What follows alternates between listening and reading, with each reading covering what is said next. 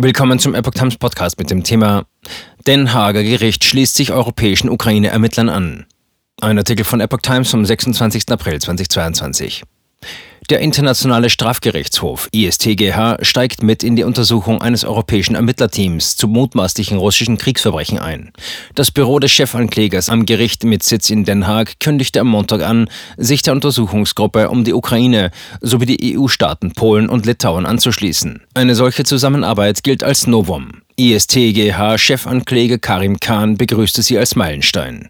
Khan und die Generalstaatsanwälte der drei europäischen Länder unterzeichneten nach Angaben der EU-Justizbehörde Eurojust ein Abkommen über die Zusammenarbeit. Dies sei eine klare Botschaft, dass alle Anstrengungen unternommen werden, um Beweise für die in der Ukraine begangenen schweren Verbrechen zu sammeln und die Verantwortlichen vor Gericht zu stellen, hieß es.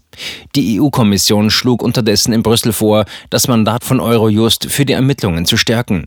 Durch eine Änderung der Eurojust-Verordnung soll es der in Den Haag ansässigen Behörde ermöglicht werden, Beweise für Kriegsverbrechen außerhalb der Ukraine aufzubewahren und sie dem ISTGH zur Verfügung zu stellen. Konkret geht es etwa um Video- oder Audioaufnahmen sowie Satellitenbilder, die ansonsten Russland in die Hände fallen könnten.